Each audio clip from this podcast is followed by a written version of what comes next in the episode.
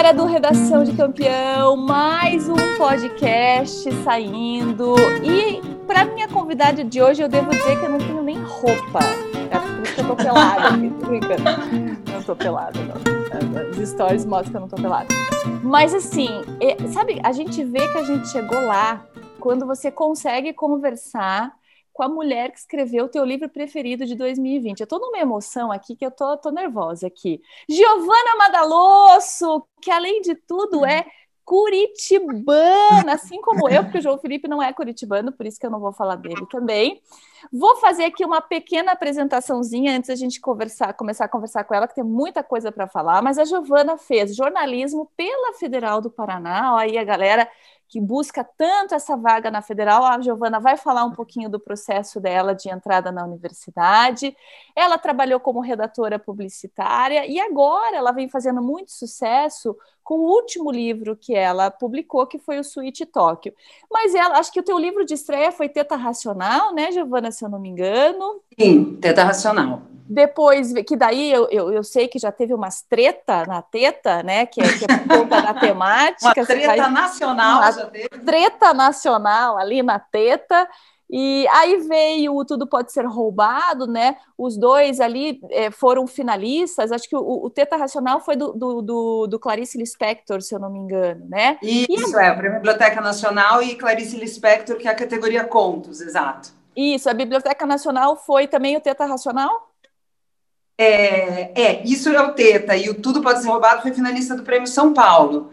Vamos ver se com o Suíte eu deixo de ser finalista e, e viro a campeã, que eu estou esperando para esse ano. Jabuti, comigo. Jabuti, né? Vamos para o Jabuti aí, sensacional. É, a Giovana, então, hoje, né, ela é escritora, ela já vai falar desse caminho todo dela aí. Ela é mãe da Eva, que, aliás, é um ponto importante no teu currículo, né, Giovana? Mas não tem nada mais importante no currículo da Giovana do que ter dançado na minha festa de 15 anos, gente. Ela, ela nem lembra disso. Ela nem lembra. Mas eu, eu, não lembro de nada. É fácil como Ela Porque tudo que você falar, eu vou falar aham, porque minha memória é terrível. Não, e ó, vou, Giovana, eu vou falar uma coisa. Eu iria trazer a foto do, da gente lá com roupa igual, aquela coisa brega todo mundo de roupa azul, tudo igual, mas a gente estava de topete. Era uma época, entendeu? Não dá, não tem condição de mostrar. Era uma época em que a gente usava topete e aquela fusô com corrente. Não sei se você lembra daquelas fusô horrorosa com corrente. Ou ombreira. Ombreira. Então, achei que não era o caso aqui, né? Tirar essa imagem linda que a gente tem aqui da Giovana. Mulheres evoluídas, podcast. outro momento, assim, né? Não, não tem condição. O povo, o povo de Curitiba tem umas coisas meio bregona, assim, né? O, o, esse, esse negócio de falar nome e sobrenome é bem Curitiba. Eu não sei se em São Paulo tem isso, mas Curitiba é super isso. Não, outra coisa que só tem em Curitiba é descendente do quê? Acho que se você fala isso aqui em São Paulo, a pessoa pensa que você é doido. Qual que é a tua família? Não sei o quê. É, da onde é a sua família? Da onde é sua família? Teve um amigo nosso, na verdade, é marido de uma amiga nossa que é do Rio, veio para cá, ele falou: que estranho que vocês falam os prédios aqui pelo nome, né? Onde você mora? Ah, eu moro no nem, prédio tal. Eu nem sabia que falava, eu já estou é. meio paulista, meio curitibana. No Wimbledon. Agora, para mim, o mais brega de Curitiba é falar country. Falar country. É country o negócio, é graciosa country club. Por que, que a pessoa fala country? Não, não consigo entender. Mas, enfim, tem outras coisas também de Curitiba. Mas eu vou, a gente vai falar de Curitiba daqui a pouco. Giovana, muito obrigada por você estar aqui com a gente. Os nossos alunos aí são ávidos por informação. É, você tem uma trajetória que muitos gostariam de seguir, o fato de seguir o que eu quero ser, né? Porque esse é um dos pontos de eu quero fazer jornalismo para me tornar escritora, porque a gente tem aqui muitos alunos que gostariam de fazer jornalismo, publicidade, mas a família acaba falando, ah, vai para o direito, vai para a medicina ali e tal. E eu queria começar com isso. É, você, lá do teu comecinho, né? Você fez jornalismo pela Federal do Paraná. Como que foi essa escolha? Só uma coisa antes da Giovana começar a falar que eu acho que é relevante. A Giovana é filha, é descendente, descendente do Madalosso, que é o maior restaurante, tá no Guinness, né? Não tá no Guinness? Ah, né? como o maior restaurante do mundo. É o, o Império da Polenta. É o Império da Polenta, exatamente. É o restaurante que mais é, serve refeições por dia, né? Tem um uh, restaurante que é maior na África do Sul, mas não é recorrente, ele abre eventualmente. Aqui ah, eu nem sabia, mas você é muito ilustrado, hein? Arrasou agora. É isso aí. De, de, ah, imagina, né? Frequ... Ah, imagina. Refeição diária, né? De abertura frequente é o Madaloso. Da África do Sul abre eventualmente. Então, a Giovana, então, então pensa no cenário, galera. Sociedade curitibana, conservadora, né? A gente não está falando disso em 2021, a gente está falando na época que ela tinha 17 anos, o que tem uns 5 anos que você já passou dos 17, né, Giovana? Mas, é, quase cinco vezes, não sei quantos que eu sou em matemática. Então, naquela época, ela era filha mais velha, ou seja, né, herdeira ali daquele império do Madalosso, e ela vira para a família dela e fala assim: "Eu vou ser escritora". Como que foi isso, Giovana? Como que você decidiu? Quando que caiu a ficha de que não, peraí, eu quero fazer outra coisa da vida? Olha, bom, primeiro oi para todo mundo. Estou super feliz de estar aqui, né, nesse eh, nesse reencontro e falando desse assunto que eu adoro. Assim, eu vou eu vou conversar com vocês bastante sobre isso, porque é um assunto que me deixa muito feliz falar sobre essa escolha profissional, porque foi bem difícil para mim. Então, eu estou feliz de poder é, dividir isso com vocês. Eu já sabia que eu queria ser escritora desde sempre, porque quando eu me alfabetizei, eu já comecei a escrever algumas coisas, uns poemas horríveis e umas histórias em quadrinho. E com 15 anos eu virei bolsista do Positivo, porque eu ganhei um concurso de contos. Então eu já estava sempre muito envolvida com a literatura. E na hora de fazer vestibular, eu nem sabia que eu poderia fazer letras, assim, era tanta falta de conhecimento naquele momento que eu falei, não, acho que jornalismo vai funcionar para mim, porque na minha família sempre teve muito preconceito com artista, né, escritor, imagina, artista, artista é preguiçoso, artista não ganha dinheiro, Fuma e mesmo maconha. quando eu falei... É, fumar maconha. Mesmo quando eu falei que eu ia fazer jornalismo, a reação da minha família foi péssima. Meu pai me escreveu uma carta, olha o nível de formalidade também, falando que eu tinha duas opções, que ele ia ser muito legal comigo e que eu poderia escolher entre direito e medicina. Olha que bacana, né? Como ele é, foi democrático nessa carta. E aí, depois de uma negociação muito dura na minha casa, eles acabaram topando que eu fizesse jornalismo, mas eu teria também que fazer direito e cursar pelo menos o primeiro ano ao mesmo tempo para ver se eu não conseguia engatar no direito. E eu, assim, acabei cedendo, né? Porque, enfim, porque eu era uma filha não super obediente, mas também nem tão rebelde. Então eu falei, Difícil okay, romper com tudo. Meu pai largado né? meu pé. Também me botaram para trabalhar no restaurante, eu acabei sendo demitida, porque fui uma péssima garçonete e host sempre. E, enfim, aí eu fui fazer jornalismo. Então, assim, desde sempre, eu sempre soube que eu quis escrever, né? Eu fiz tanto que daí eu fiz direito um ano, obviamente larguei, porque eu tinha muita convicção na escrita. Mas é, apesar de eu sempre querer ser escritora, fui tão desencorajada pela família e socialmente que eu virei uma escritora dentro do armário. Então, eu fui trabalhar um pouquinho como jornalista, depois como redatora publicitária, já vim para São Paulo, vim trabalhar como roteirista de série, sempre escrevendo livros escondidinha, sabe? É, o romance, o livro infanto-juvenil, contos, eu nunca deixei de escrever. E aí chegou uma hora que eu falei, nossa, gente, agora eu estou pronta, eu tenho um material enorme, eu acho que eu amadureci a minha voz narrativa e eu vou publicar. E aí o que eu posso falar para vocês é que, tirando né, o nascimento da minha filha, que eu acho que foi o momento mais lindo assim da minha vida, essa hora que eu publiquei o meu primeiro livro foi muito inesquecível para mim, porque, como eu costumo falar, foi uma hora que eu senti como se eu tivesse passado a existir por inteiro. Porque até então eu era sempre essa pessoa com essa coisa mal resolvida, né? Trabalhando em outras coisas, querendo ser, querendo ser, querendo ser escritora. Então, apesar do caminho da literatura ser difícil, e daqui a pouco a gente pode falar sobre as perspectivas é, financeiras desse caminho, o que eu queria dizer para vocês assim é que fazer aquilo que você se sente inclinado a fazer é uma coisa mágica, assim. Hoje eu penso, nossa, o mundo pode cair, as coisas podem dar errado, né? A vida traz sofrimentos para a gente, mas o meu trabalho, fazer o trabalho que eu amo e ser reconhecida por ele, é uma coisa, assim, que garante a minha satisfação para sempre. É, é, um, é uma coisa linda, assim. Então, eu diria para vocês, eu não sei exatamente qual a inclinação de, qual, de, né, de cada um, mas para ir nessa inclinação. Primeiro, porque você por exemplo, como redatora, eu era uma boa redatora, eu trabalhei em grandes agências em São Paulo, mas as pessoas sempre falavam assim: nossa, o jeito que você escreve o roteiro da propaganda, você escreve tão bem, é melhor do que o próprio roteiro. Ou seja, hum, é, quando você vai fazer uma outra coisa que você nem quer fazer tanto, você vai ter pessoas que fazem melhor do que você entendeu? E quando você está naquilo que é aquele caminho que você quer, a tendência é de você ser o melhor daquela coisa que você faz. Você, você deslancha bem. Enfim, falei pra caramba, né? Giovana, é, isso, isso eu vejo, no, você falou, né, sobre com muito amor, sobre o que você faz, sobre o teu reconhecimento. Eu percebi muito isso no Switch Tóquio e também percebi que isso é uma coisa que eu quero falar daqui a pouco, antes eu quero te perguntar uma outra coisa, mas eu percebi também um conhecimento de causa ali, né?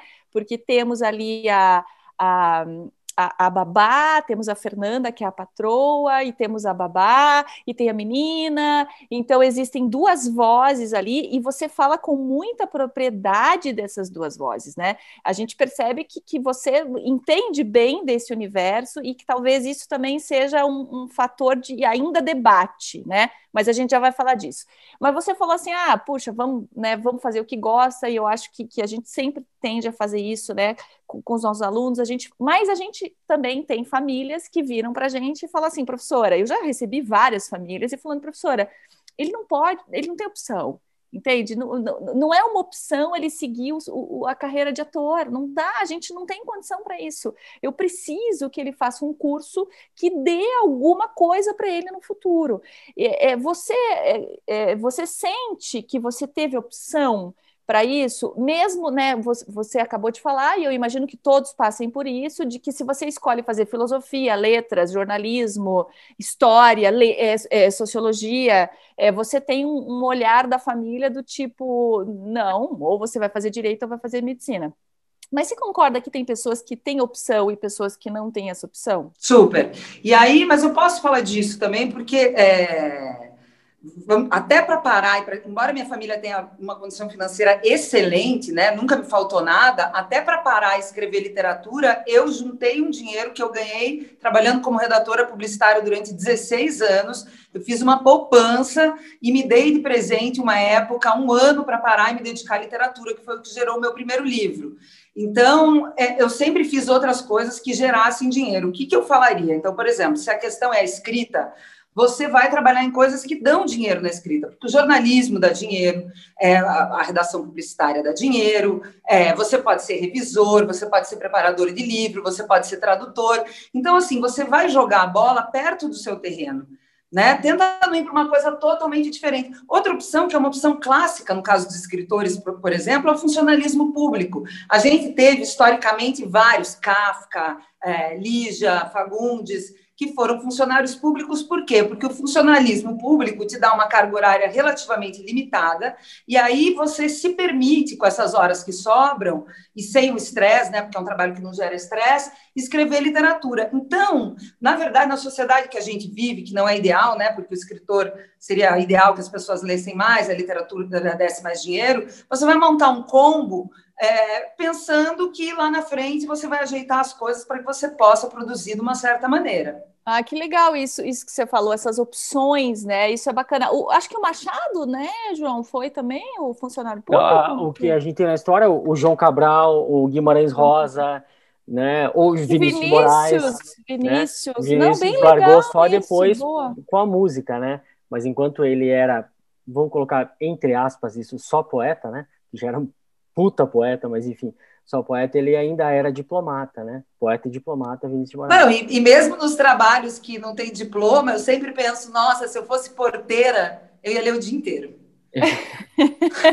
eu sempre olho para os porteiros e penso, caramba, ia ficar ai, uma pilha de livro da portaria. É verdade. É Porque é ler para o escritor, para o escritor ler é metade do trabalho. Não, o trabalho não é só escrever. Ninguém escreve bem sem leitura, né? Acho que vocês devem falar bastante isso aí para a galera. É, se quiser dar uma repetida aí, porque, né?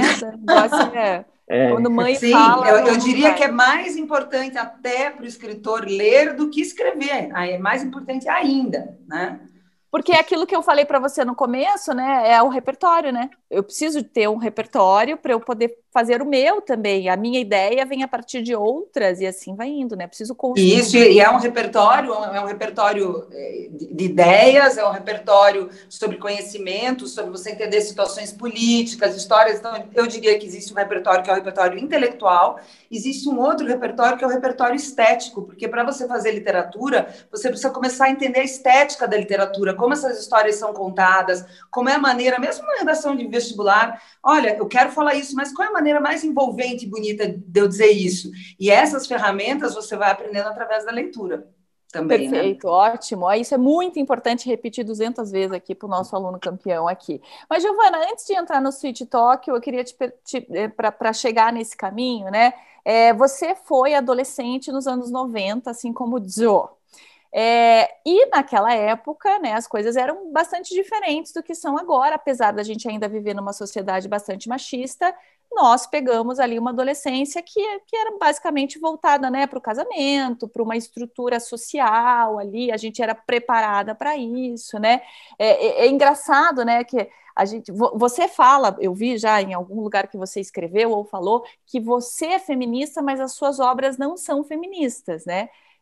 Talvez há uma, uma, discordância e algumas pessoas talvez discordem de que sim, a obra também traz essa pegada feminista. Mas é, eu queria perguntar para você como foi isso, que hoje você é uma mulher, né, independente, bem resolvida, tem uma filha, é, como foi conseguir sair desse universo? Quando que você se descobriu feminista?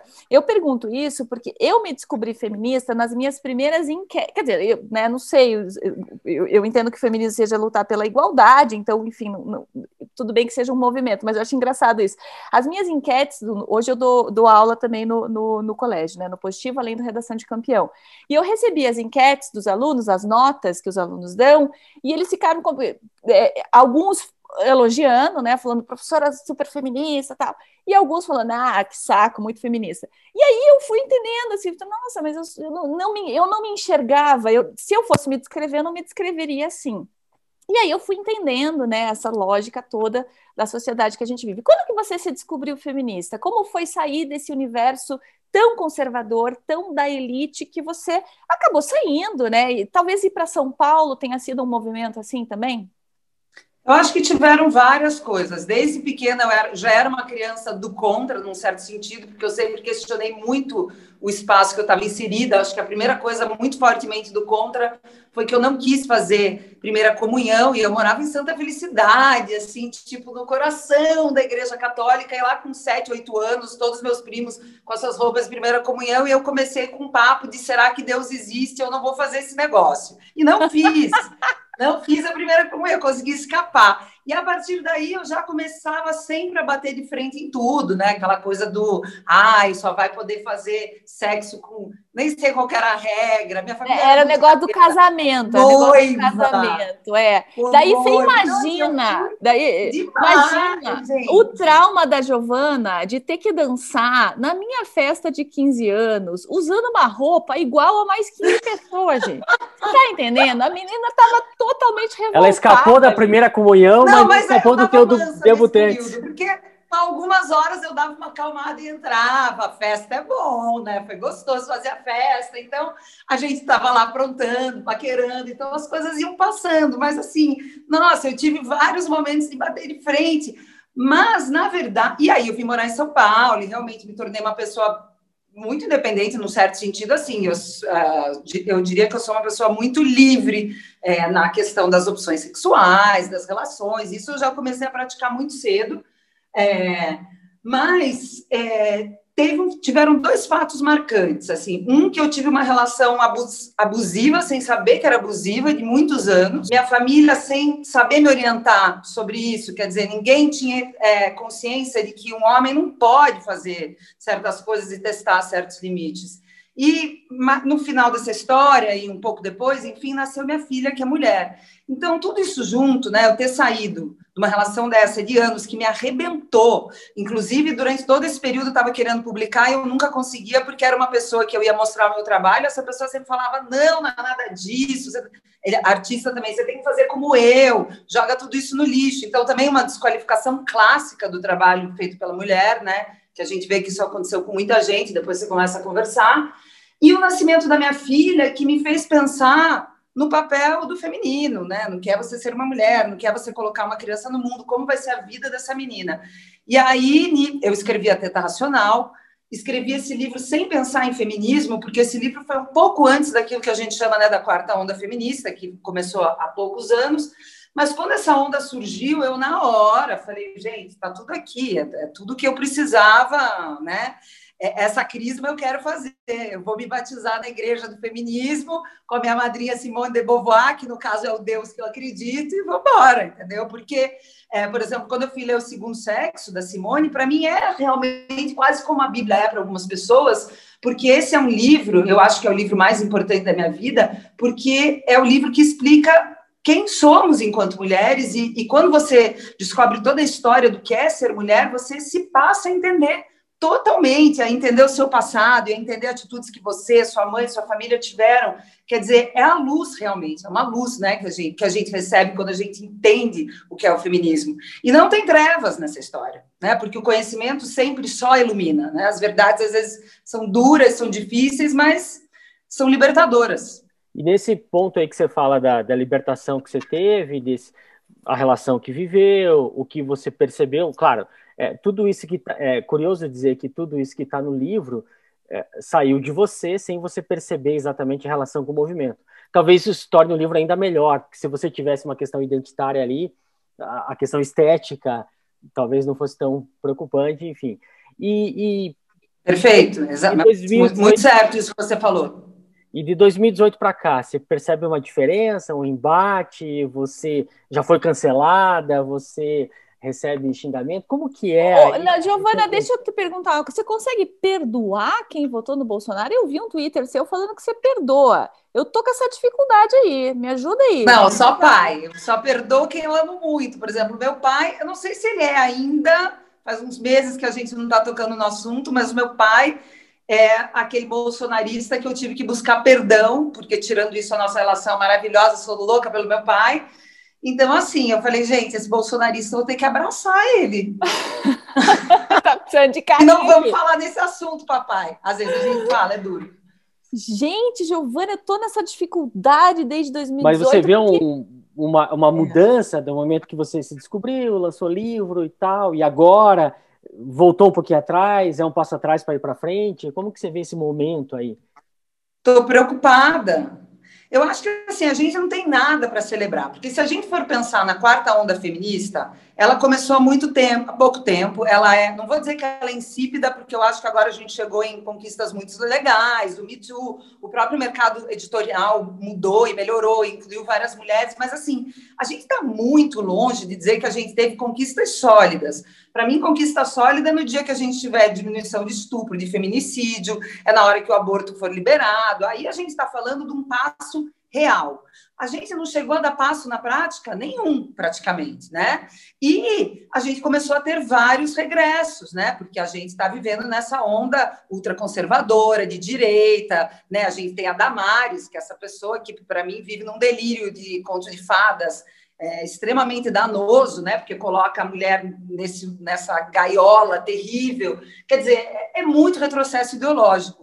Então, para mim, não tem comemoração nenhuma e eu acho que a gente não pode largar o osso, tem luta pela frente. E eu vou dar um exemplo prático que me toca muito. Quando começou a, a última onda feminista, me deu um alívio. Eu pensei, nossa, graças a Deus, minha filha está com, sei lá, na época, cinco anos, até ela fazer 15 botar o shortinho andar na rua, vai estar tá bem menos perigoso. Mas não, continua, eu, vou, eu vou botar minha filha no karatê daqui a pouco. Continua tão perigoso quanto ou mais, entendeu? Porque a gente está muito desqualificada nesse é, Brasil horrível. E é curioso que a gente vê, ao mesmo tempo que é, mais mulheres, especialmente na escrita, né? Porque, ah, tudo bem, a gente ia lá, Cecília Meirelles, Clarice Lispector e tal, uhum. mas se tem hoje uma nova onda, a Giovana Madalossa, Marilis Pereira, a, a Tati, Tati Bernardi, né? e que ao mesmo ter, tempo, qualquer é, é, é, opinião mais contundente delas, elas apanham feito louca na, na, nas redes sociais. É, a própria Marilis, né, tá sendo Nossa, massacrada nas redes eu sociais. Eu não vi que a Marilis estava apanhando, eu gosto tanto dela, nem sei o que aconteceu. Ela postou ontem, se eu não me engano, ela tem postado os haters dela, e ontem ela postou um texto de um hater, que é uma coisa assim,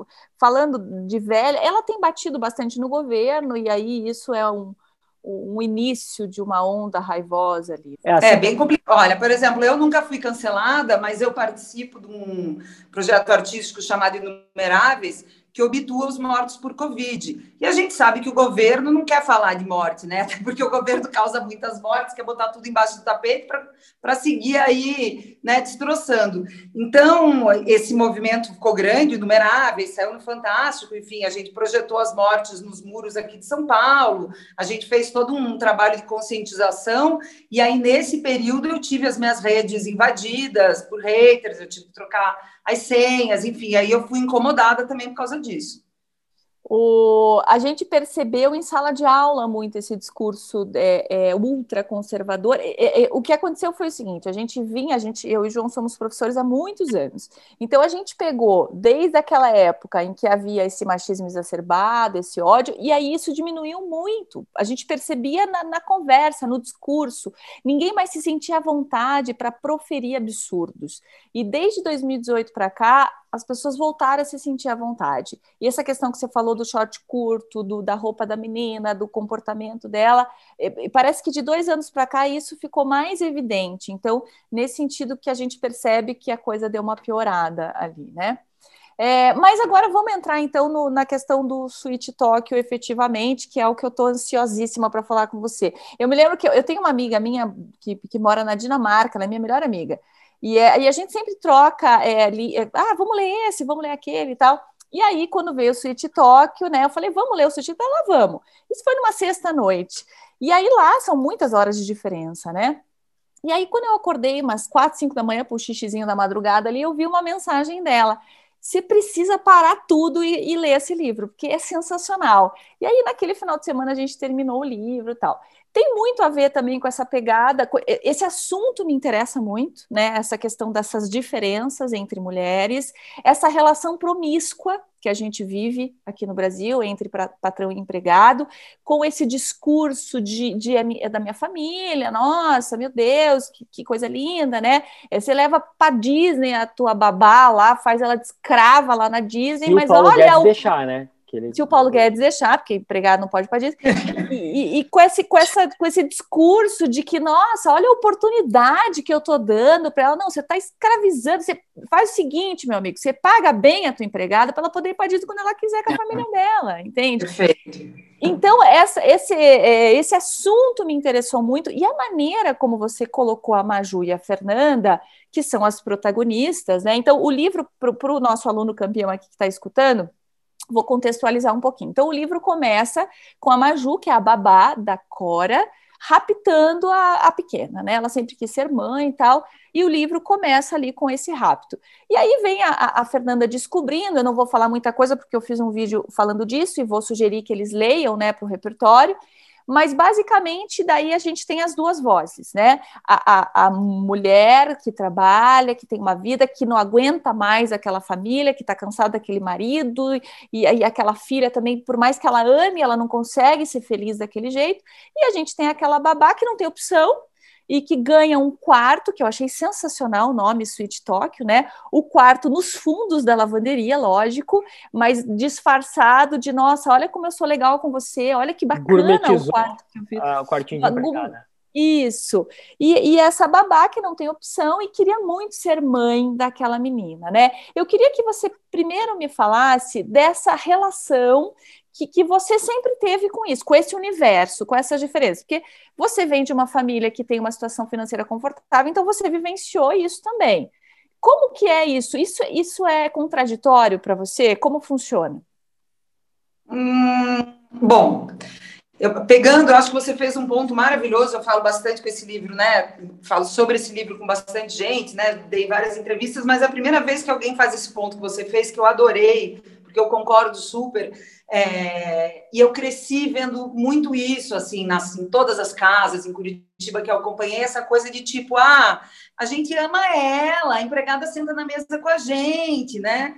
Isso é um mecanismo super complexo, macula é, é, torna tudo muito difícil, e até tem uma colocação, vou pegando um pouquinho do feminismo, só para arredondar isso, que fala que às vezes as relações raciais, o domínio racial é até um pouco mais fácil, porque assim o negro é, é julgado pelo branco, mas entre eles não tem necessariamente um laço afetivo, isso torna a relação mais clara. Quando a mulher é subjugada pelo casamento, quando uma, uma empregada é subjugada pela patroa, é mais nebuloso, porque você tem uma, uma dominação, uma exploração com um monte de carinhos, e olha, mas é como filha, você pode usar o meu vestido, você foi convidada aqui para a formatura, você é da família, mas então por isso eu te pago muito pouco e você vive com a gente. Eu acho isso daí terrível, gera culpa né, nessa pessoa que está nesse lugar aí de dominação. E isso é basicamente o que a gente assistiu em toda a família brasileira até muito pouco tempo atrás. E aí, quando eu comecei, né, eu só escrevi esse livro porque eu tive uma babá que cuidou da minha filha, que me acompanhou. Esse livro, eu sempre falo, não é um livro que quer vir botar a culpa em ninguém, botar o dedo na cara de ninguém, né? A gente vive numa sociedade que não tem creche, que não oferece estrutura nenhuma, enfim, precisamos de tudo isso, mas eu acho muito bom que essas relações sejam extremamente profissionalizadas, né? E Sweet Talk vem para criticar isso, para criticar essa situação que eu acho muito análoga à escravidão, que é você morar na casa de alguém, entendeu? Por períodos, né? Você vê, a Fernanda, que é essa narradora, quer que a babá fique lá 15 dias sem sair de lá, uma prisão praticamente. E eu acompanhei isso aqui em São Paulo em várias casas também. Né? Eu chamo de exército branco essas babás que acordam, a praça cheia das babás vestidas de branco. Eu acho é, sensacional esse exército branco, sensacional esse termo. Eu exército dar esse nome para o livro. Eu achei que não cabia porque fala de uma coisa muito geral e tal, mas eu, eu, quando eu pensei nesse nome eu gostei também porque eu falei gente é o exército branco invisível. Ninguém olha para elas, ninguém está nem aí para essas mulheres, né? É, mas agora eu me perdi um pouco na tua pergunta. Ah, por que, que eu resolvi falar? Porque, é... Tá, porque era um assunto que estava latejando a minha volta, né? Porque eu convivia na praça ouvindo as histórias das mães que cuidam dos bebês dos outros, enquanto os bebês dela estão em outra cidade sendo cuidados por outras pessoas. Eu... Aquela história da Neide é real, não é? Aquela história ah, da, Essa história. Então, aí, quando assim, quando você começa a pensar num livro, pelo menos no meu caso, eu vou juntando histórias que eu estou ouvindo, você fica meses assim, pescando no ar coisas. E quando eu já estava a fim de falar desse assunto, aconteceu essa história com uma babá aqui perto da minha casa, que engravidou, mas ela já morava no quarto de serviço com a filha dela, então ela acho que ela pensou, né, puxa, eu não vou poder aqui ter outro filho nessa casa, vou me mandar embora. Então ela escondeu a gravidez dela, pariu no apartamento sem ninguém ver, olha que loucura, e botou o bebê numa sacola na frente de um prédio aqui do lado da minha casa acharam, né, esse bebê, acabaram vendo pelas câmeras de segurança que ela tinha deixado a sacola lá, e aí essa mulher foi presa. E o que, que me chamou a atenção quando acompanhei o caso? Ela quase foi linchada. E em nenhum momento a sociedade, os jornalistas, as pessoas, todo mundo desceu o pau nela, tipo, que mãe desnaturada largar esse bebê, e ninguém em nenhum momento se perguntou por que ela fez isso. Ninguém imaginou a dor que ela deve ter tido para fazer isso. E o pior, ninguém parou para saber cadê o pai dessa criança, né? Não, perfeito, perfeito. Você faz essa reflexão no livro, inclusive, e eu achei assim sensacional, porque isso conversa muito com o que a gente percebe, né? Nós, nós lidamos com muita gente, com adolescentes, com meninas, adolescentes, né? E a gente percebe essa culpa sempre da mulher. Eu me lembro que teve até uma história história, a gente até trabalhou na redação, de uma menina de 18 anos, se eu não me engano, 17, 18 anos, tinha uma filha de 4 e ela foi fez o aborto em casa, tomando aquele citotec e começou a passar mal e foi aí em São Paulo e foi para o hospital e, e, o médico né, já viu o que tinha acontecido, terminou de fazer o que ela tinha começado e ele ligou para a polícia e ela saiu do hospital presa. Sabe? É, olha que mundo louco. Que, que, que, que é que falta de empatia, cadê esse olhar para essa mulher? Essa história que você conta no livro é sensacional, né? Dessa, a gente coloca ali na Neide, mas tantas outras vivenciam algo parecido que a culpa é delas. Isso que você falou de deixar o filho e cuidar da outra. Essa minha amiga que mora na Dinamarca, ela, ela é casada com um dinamarquês. Quando ele vem para cá, eles ficam impressionados de ver ali no nos clubes. É que o dinamarquês pega no pesado, né? Troca fralda. Sim, de, pai, de, mães né? irem, irem no parque com a babá. E a mãe não está trabalhando, ela está no parque também, e ela está com a babá. Pra... É uma coisa. Então, assim, para eles isso não faz o menor sentido. Essa exploração só faz sentido para a gente travestida de você da minha família, né?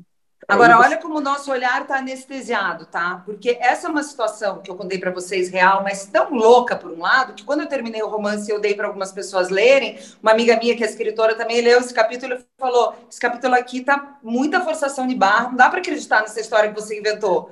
Aí eu falei, Natália, eu falei, olha, Nath, é o seguinte, esse livro todo é ficção, menos esse capítulo que você acha que é isso, entendeu? Mostra o tamanho da loucura que a gente vive sem se dar conta. E não, tem, tem... tem... Fale, amor, fale. Não, é, é, eu queria saber se, se tem algum tipo de, de pressão, de cobrança, que uma coisa que eu, que eu vejo, especialmente assim, tá, você veio de família com situação confortável e tal, daí resolve denunciar isso. Daí as pessoas falam assim, ah, mas também ela sempre viveu tranquila, agora vem querer falar disso. Daí tem o pessoal da periferia que vai, escreve, faz um rap e denuncia e tal. É, mas esse povo aí é tudo contra burguês, não sei o quê. Como que você vê isso que uh, tem, tem aquela expressão que, que não está bem dita, que é lugar de fala e tal, mas como que você vê isso de que, pô, peraí, então ninguém pode falar nada? Quer dizer, é sempre não se pode criticar isso. Se eu tenho uma situação confortável e, critico, eu sou hipócrita, porque eu me vali disso. Se eu sou uh, de uma situação desfavorável e critico, ah, é porque eu nunca vivi aquilo. Então, enfim, como que você vê essa é, esse tipo de... Essa é uma pergunta boa importante, porque as pessoas têm confundido um pouco as coisas, né? Na minha opinião, pelo que eu tenho acompanhado. Eu acho assim, eu sou a favor da questão do lugar de fala, eu gosto muito desse termo, eu acho que esse termo deve ser aplicado. Então, por exemplo, se eu estou numa conversa e a gente está falando sobre negritude, tem uma mulher negra do meu lado, eu vou ficar quieta, não estou lá para falar nada, ela tem esse lugar que a gente chama de fala e também tem um termo que eu gosto muito, que é o lugar de dororidade, ou seja, quem viveu aquela dor pode falar melhor sobre ela, né? Não sou eu que vou aqui ficar sendo professoral a respeito disso. E isso é, é a vida, isso é a arena intelectual, filosófica da vida. Só que tem uma outra arena na vida que é a arte, né? Que é a literatura. E dentro desse campo não existe lugar de fala. É, o, assim, o pressuposto básico da arte é que a gente possa se colocar em qualquer lugar para falar. Eu posso falar no lugar de um homem, no lugar de um passarinho, no lugar de um cachorro, ou, né, esses dias eu li um livro narrado por uma cidade. O narrador desse livro da Helena Garro é um vilarejo. Então, assim, não dá, não dá para a gente pegar e entrar dentro da literatura, que a arte pressupõe que a gente tenha liberdade total, né? Senão não é arte, senão é uma outra prisão que a gente vai criar para a gente e começar a se limitar com isso. Assim, além disso ser uma, um atentado né, contra a liberdade artística, eu acho que isso também é, faz uma outra coisa muito ruim, que é diminuir o diálogo e as perspectivas de narrativa. A gente não tem que anular narrativas. Ah, essa burguesa não pode falar sobre esse assunto. Não, deixa essa burguesa falar sobre esse assunto, a burguesa que no caso sou eu, e vamos fazer mais mulheres falarem sobre esse assunto. Tomara que uma empregada e uma babá possam escrever um livro e possam pegar esse livro delas para se contrapor contra o meu livro. Ou seja, não vamos calar narrativas, vamos trabalhar para aumentar narrativas. Então, é nesse sentido. E, e, e, proteger com unhas e dentes a arena artística, porque dentro desse lugar não pode haver censura. É, porque todo mundo acha lindo quando, sei lá, o Chico Buarque coloca o lírico feminino e tal. Ninguém fala assim, não, mas você não é mulher, como que você está sentindo isso, né? Por que, que uma outra mulher, uma outra pessoa não pode se colocar no lugar de, enfim, alguém. Exato. Agora, Giovana, esse livro mexeu com bastante gente e eu acho que você vê que você chegou lá quando o Laerte lê trechos do teu livro, né? eu fiquei bem feliz também. Tanto que eu, eu assim, gratiluz aí, Laerte tá bem. para né? ela, porque eu precisava agradecer e eu falei para os meus amigos, gente, eu estou tão feliz porque eu estou comprando um buquê de flores para a Laerte. Eu peguei o maior, o mais lindo, porque era para agradecer que ela leu esse trecho do meu livro, mas acima de tudo era para agradecer ela pelo serviço lindo que ela faz pelo Brasil todos os dias, né? É, não, e sensacional que ela saiu do hospital agora, inclusive, né? Saiu, tá tudo certo. Tá que bom. A Dada Coelho também leu trechos do É, e a Laerte está nas nossas aulas de tudo quanto é jeito, né? Os quadrinhos e tal, e a própria condição pessoal que é exposta, né? Tudo que ela expõe, o que já viveu e tal. É, isso dá muito é, discurso e a gente tem um orgulho, um texto de uma ex-aluna né, a Júlia Roso, né, e que usa... É, que a Júlia Roso, sim, sim. Tirou sim. quase mil no Enem, 960, 980, e usou como imagem de abertura na redação, naquela de 2015, sobre violência contra a mulher, uma tira da Laerte, dos piratas do Tietê, a mulher que é abusada e, o, e, os, e os policiais não estão nem aí. Ela usou, descreveu essa charge na abertura da redação do Enem e tirou uma nota excelente. Então, Laerte achou. Gente, eu quero voltar no tempo ser aluna de vocês. Ah, tá muito bom isso aí, gente. Gente, meu Deus. Mas, ó. Aí sim, é, você sabe. lançado antes desse negócio. ô, ô, Giovana, a gente estava falando das mulheres e que tem, né? Eu, eu me lembrei só de uma coisa que na hora eu ia falar, mas não quis interromper o João Felipe, que ele resolveu falar hoje aqui, né? Do, do nada resolveu dar pitaco aqui nas coisas.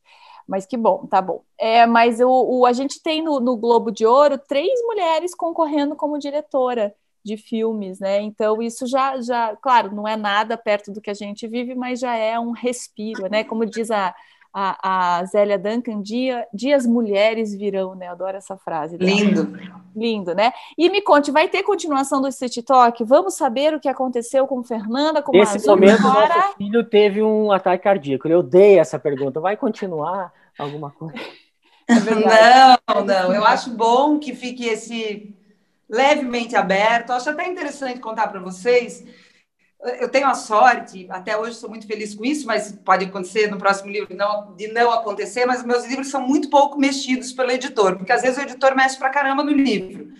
E é, Teta Racional foi publicado exatamente como estava, tudo pode ser roubado, mexidas mínimas, e Sweet Tóquio quase como estava, mas Estava um pouco mais aberto o final da Fernanda e da Yara, para quem for ler vai ver que tem uma paixão entre essas duas mulheres.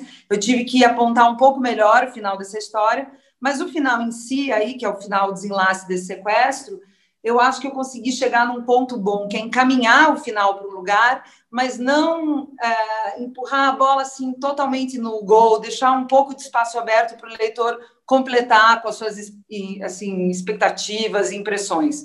A, a, a, literatura, eu acho que a boa literatura, pelo menos, ela tenta estar nesse lugar, que é o lugar uh, entre o óbvio e o vago demais. Existe um lugar aí no meio muito bacana, entendeu? Que é um lugar de sugestão. E, enfim, eu acho que esse final fica nesse lugar que eu gosto. Não, eu, eu, eu perguntei para você, mas brincando, obviamente, porque o livro é muito bom, o final é ótimo. Não, as pessoas pedem, as pessoas querem a série, tudo pode ser roubado, muita gente pede a continuação, Sim. é mas normal. Não, não tem o negócio da série do Tudo Pode Ser Roubado? Não vai virar uma série? Eu vi alguma coisa sobre isso ou não? É, é na verdade, Tudo Pode Ser Roubado foi vendido para a Fox, estava começando a ser desenvolvido para a série, mas a, a, a Fox foi vendida para a Disney, e aí é um livro meio, vamos dizer, doido para o padrão Disney, então eles derrubaram a série.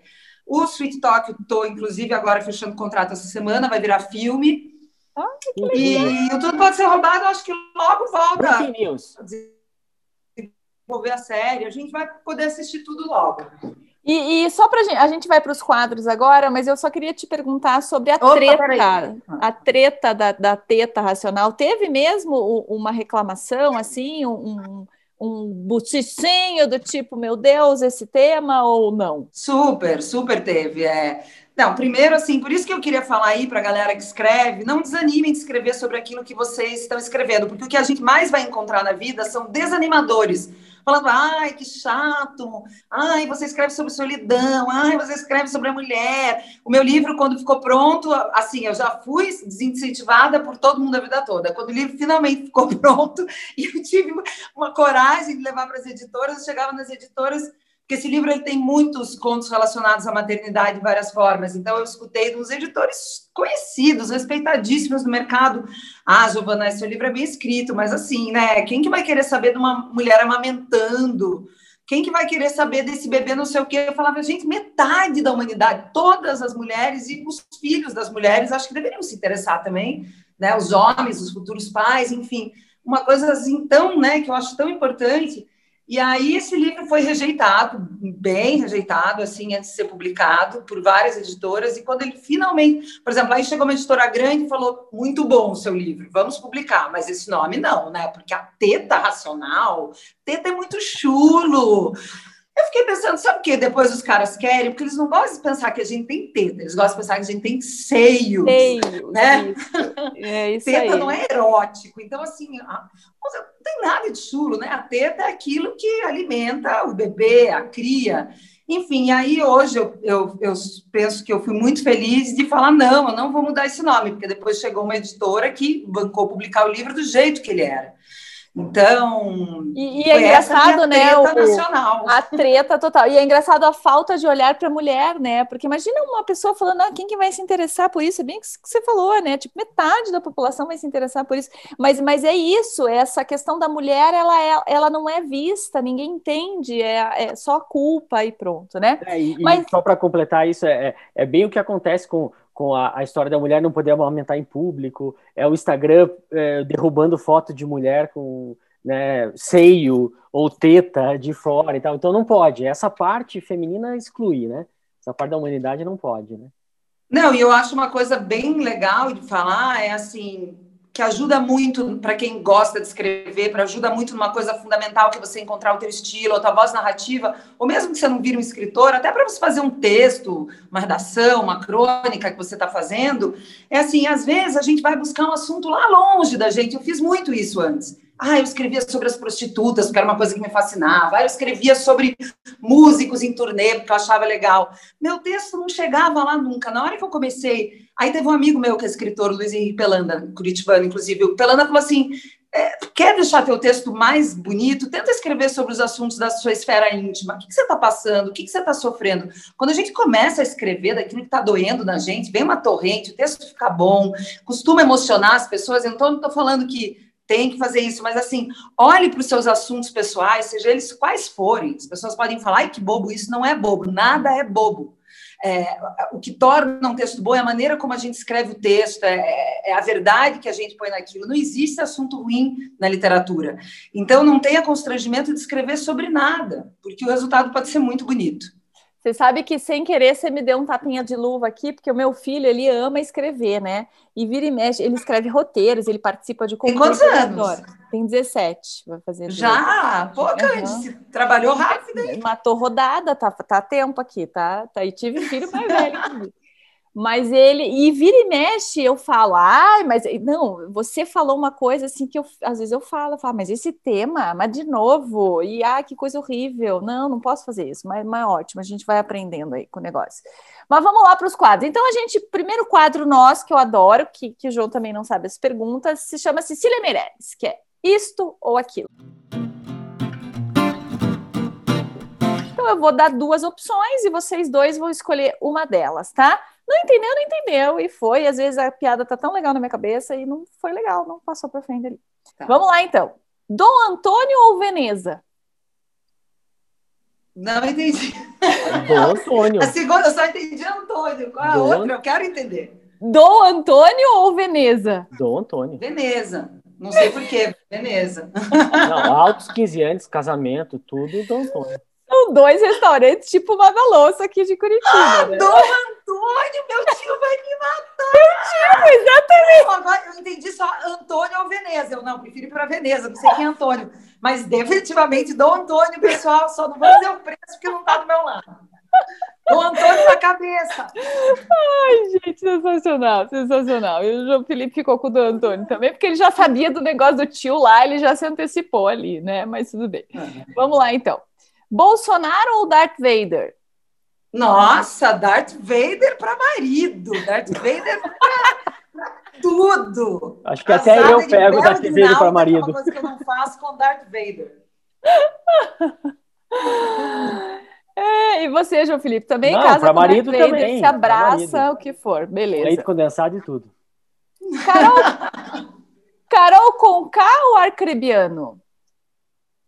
Ah, esse segundo aí deve ser da, do BBB. Como eu não vejo BBB, mas eu tô por dentro do bafo da Carol Conká, eu vou me posicionar com ninguém, então. e você, João Felipe, não sabe Kleber o que eu tô falando. Kleber Bamba. É, tudo pode ser roubado ou Suíte Tóquio? Suíte Tóquio, porque é, vou contar uma particularidade bem doida. Tem tempo ainda? Temos. Então, uma vez eu tomei ayahuasca E eu, Legal. como eu já falei, eu já tomei algumas vezes e eu nunca tomo ayahuasca para pensar em coisa de trabalho, porque trabalho para mim eu amo, mas é secundário.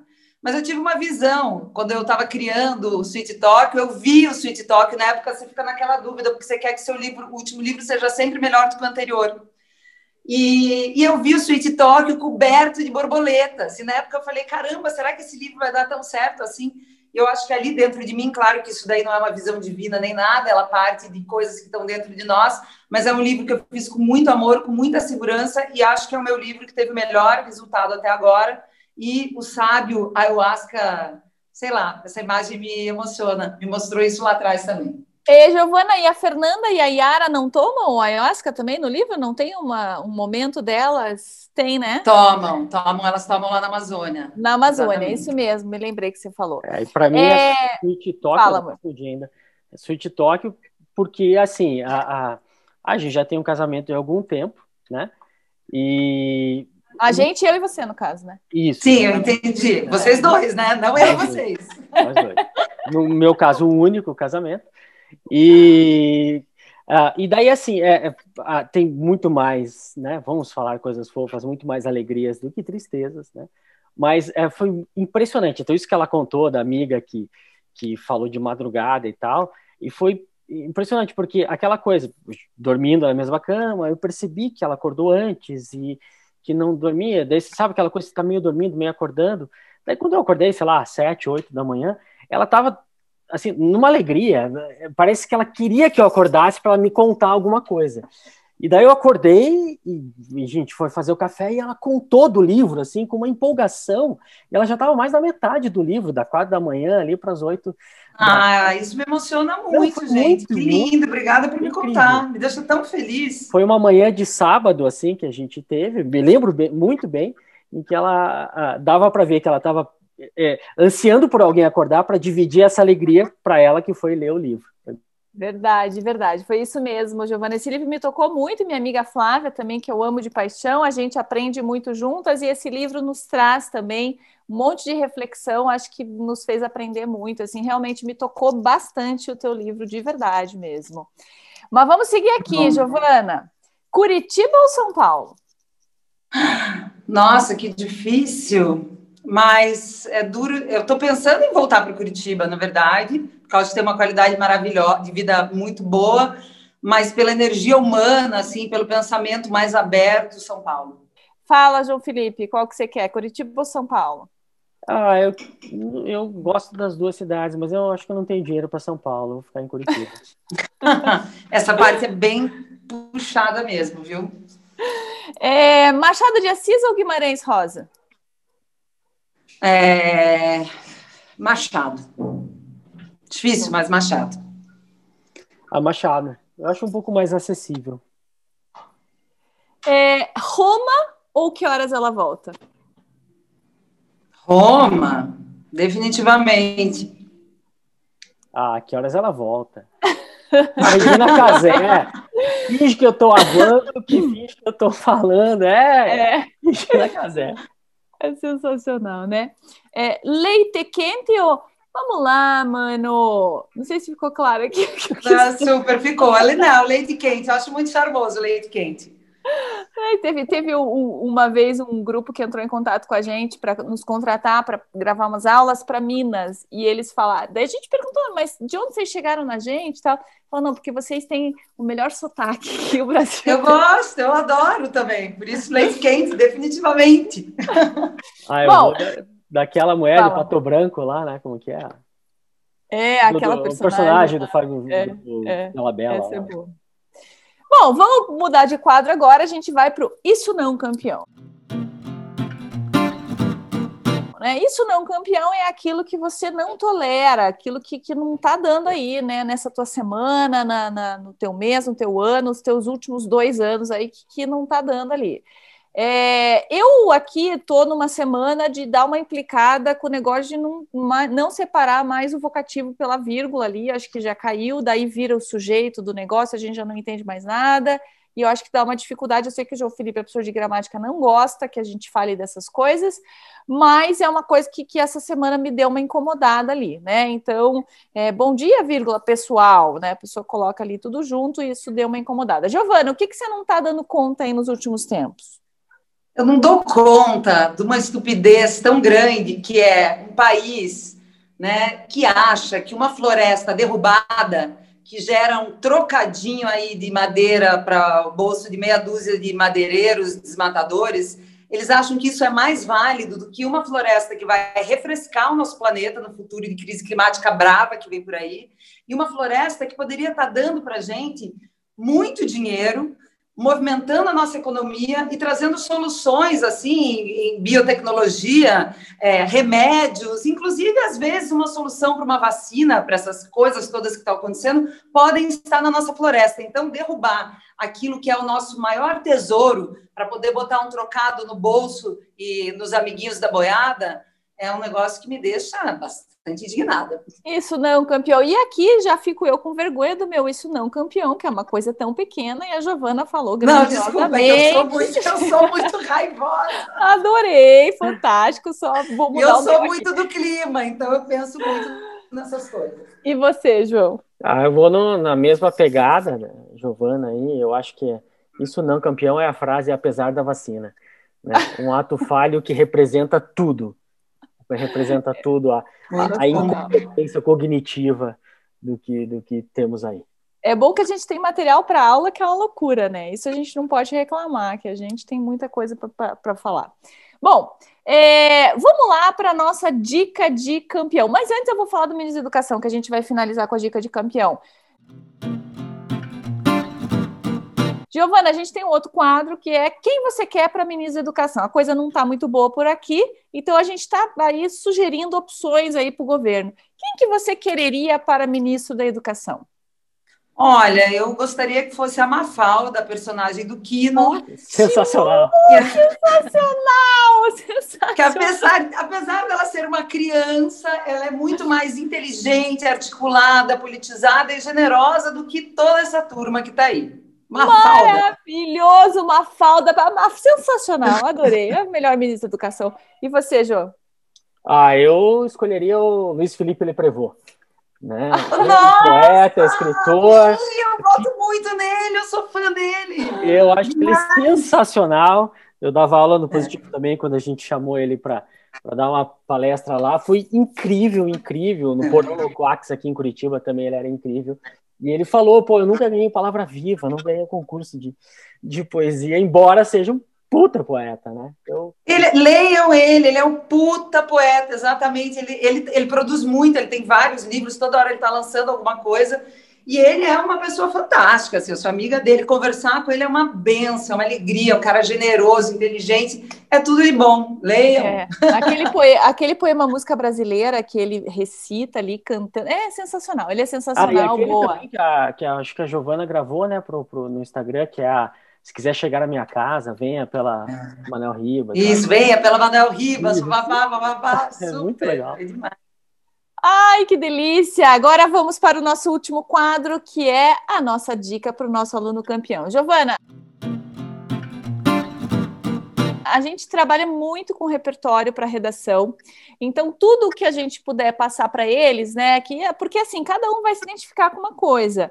E como você bem pontuou aqui logo no comecinho, a gente tem que fazer bem aquilo que a gente gosta. E no texto também, eu colocar referências sobre as quais eu sei, eu gosto, fica mais fácil de o meu repertório ficar melhor. Então, que qual é a dica? A minha dica de hoje é o Switch Tóquio, né? Que eu guardei aí oito podcasts para colocar aqui. Obrigada, é livro divino, maravilhoso. Vocês podem é, usar em, em, em, textos sobre desigualdade, sobre a mulher. É um, uma narrativa riquíssima, né? as duas vozes ali, acho que, que tem tudo a acrescentar aqui nesse debate que a gente faz tanto sobre essas diferenças sociais que a gente vive. Giovana, o que, que você sugere para o nosso aluno campeão? Olha, eu vou pensar num aí que está na faixa etária, né, dessa turma, que é um romance muito lindo, que se chama O Amor dos Homens Avulsos, do Victor Heringer, que é um autor que viveu até mais ou menos os 30 anos, há uns três anos ele se matou, ele pulou de um prédio no Rio de Janeiro, inclusive amigo de amigos meus, foi uma coisa assim muito chocante para todos nós, né, envolvidos. Eu não conhecia ele bem, mas enfim, para todos nós é, amigos da literatura. E o Vitor tem uma obra pequena, ele tem alguns poucos livros, ele tem esse romance maravilhoso, era uma pessoa extremamente sensível, né? E, e, a gente vê essa sensibilidade, essa, essa beleza toda dele no livro. E esse é um livro muito lindo, porque ele fala sobre o amor de dois meninos, assim, de 14 anos, né? E, enfim, é, e é um livro de linguagem, é um livro poético. Repete é, o nome, por favor, só para a gente Mas é anotar. é prosa, tá? É, um, é uma prosa.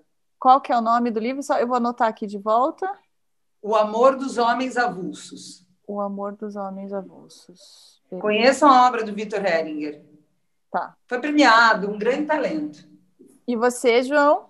Ah, eu dica de campeão de hoje? Na, na linha do Sweet Talk, eu acho que dá para tem algumas obras que, que tocam esse assunto. Acho que, como você falou, Roma, né, o filme Roma, que foi premiado pelo Oscar, vale a pena a galera buscar. O Que Horas Ela Volta, enfim, brasileiríssimo, né? E... Não, e que é um bom filme também. Eu só falei Roma porque eu amo Roma. Sou suspeita. Não, claro. Mas Que Horas Ela Volta é muito legal e foi inclusive uma referência para gente. Falando de Sweet Talk, agora vendendo os direitos para filme, foi uma super referência legal para a gente ver onde a gente quer chegar como linguagem. É um filme muito bom. Isso, eu acho, acho ótimo. E ainda nessa luta de, de essa diferença de classe, acho que o Parasita também caminha num. Ah, num filmão! Né? Maravilhoso! É. E, e, no Parasita tem a luta de classes e a gente já vê a questão climática é, naquela cena de um, de um alagamento tal. É, é, é, um filme muito atual, ele toca em muita coisa importante.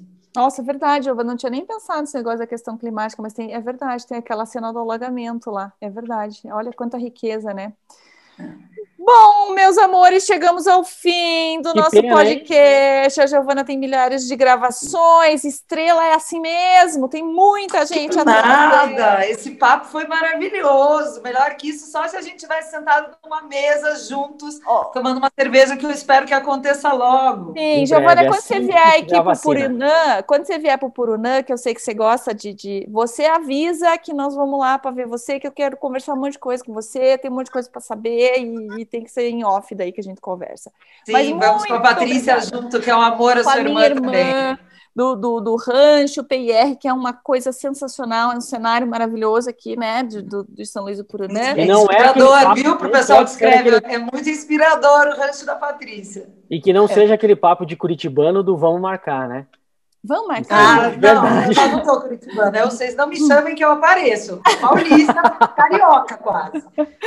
Giovana, obrigada pela tua generosidade em dividir o seu tempo com a gente. A gente ficou muito feliz. Tenho certeza que nosso aluno campeão vai aprender muito aí com o que você falou e, e vai né, inspirar muita gente a seguir o que gosta. Você deu algumas opções muito concretas, né? Sem ficar falando só de sonho, de sonho, de sonho. Você falou concretamente, ó, vamos buscar isso, isso, isso, que isso pode ser o fruto de dinheiro também. Então, muito obrigada pela sua participação. Um beijo enorme para você, um beijo na Eva e a gente se vê mais para frente aí, tá bom?